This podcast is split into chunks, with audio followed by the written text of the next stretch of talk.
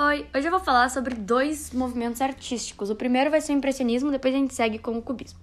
O impressionismo ele surgiu na França e tanto que a maioria dos impressionistas uh, são franceses. Depois vocês podem pesquisar.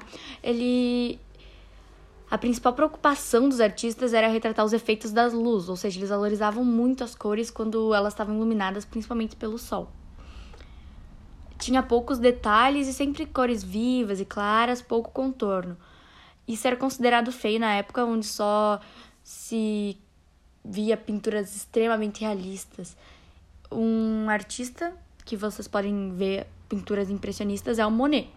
Tanto que se você for olhar as pinturas dele, você não vai achar um preto ou alguma coisa assim.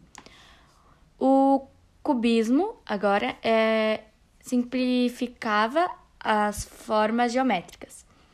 Ele não tinha profundidade, sem profundidade.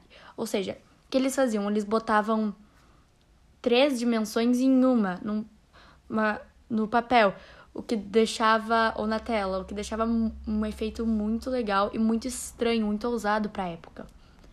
O mas o objetivo não era retratar a realidade, e sim valorizar as formas um que provavelmente todo mundo conhece, um artista muito famoso, é o Pablo Picasso.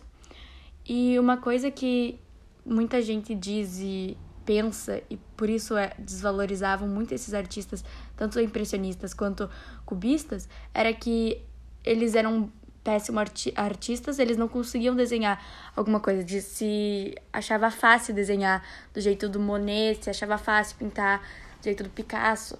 Então, só que o Picasso, se ele quisesse, ele pintava uh, uh, um quadro realista. O Monet, se ele quisesse, ele pintava um quadro realista. Eles eram ótimos pintores.